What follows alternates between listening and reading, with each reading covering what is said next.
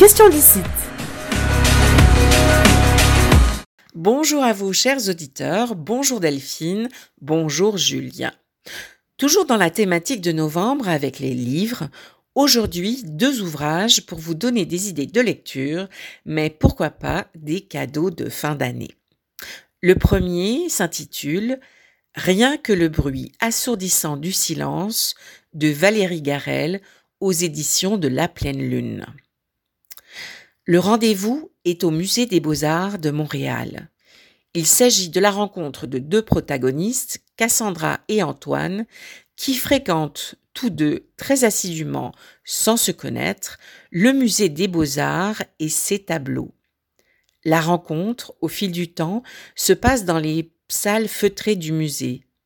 Dans cet espace sécurisant et calme se côtoient des tableaux qui invitent au voyage, dans le temps et dans l'espace.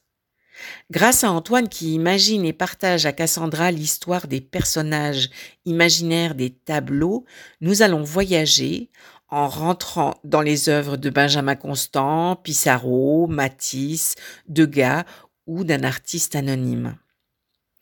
Antoine a eu le courage d'adresser la parole à Cassandra. Il en découlera un voyage universel dont Antoine sera le capitaine, présentant au fil du temps sept tableaux. Sept contes qui témoignent du destin souvent terrible des personnages des tableaux captés à l'instant T de leur parcours. La narration et l'imaginaire d'Antoine tissent des univers qui font écho au drame intime que Cassandra et lui ont vécu, chacun dans sa vie. Mais pourquoi reste-t-elle ancrée dans son mutisme?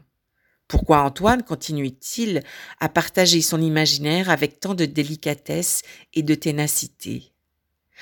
Ce roman fait écho à l'exil, à la perte des repères et à la reconstruction identitaire sur un nouveau territoire. Il évoque la force thérapeutique de l'art et bien au-delà de l'effroyable de certains destins, il est question de bienveillance et de la puissance de la rencontre humaine. Il s'agit donc du livre Rien que le bruit assourdissant du silence de Valérie Garel, collection Plume aux éditions de la pleine lune. Pour le deuxième ouvrage, on passe dans un tout autre univers. Le titre s'appelle On se perd toujours par accident de Léane Betasanisake Simpson.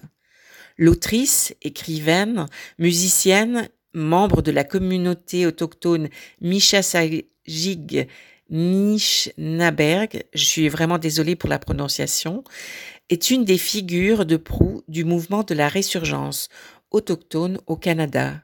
Elle est également autrice de Cartographie de l'amour décolonial, paru en 2018. On se perd toujours par accident et traduit de l'anglais par Ariane Desrochers et Natacha Canapé-Fontaine. C'est un recueil engagé. L'autrice utilise sa puissance littéraire comme un outil d'intervention décoloniale.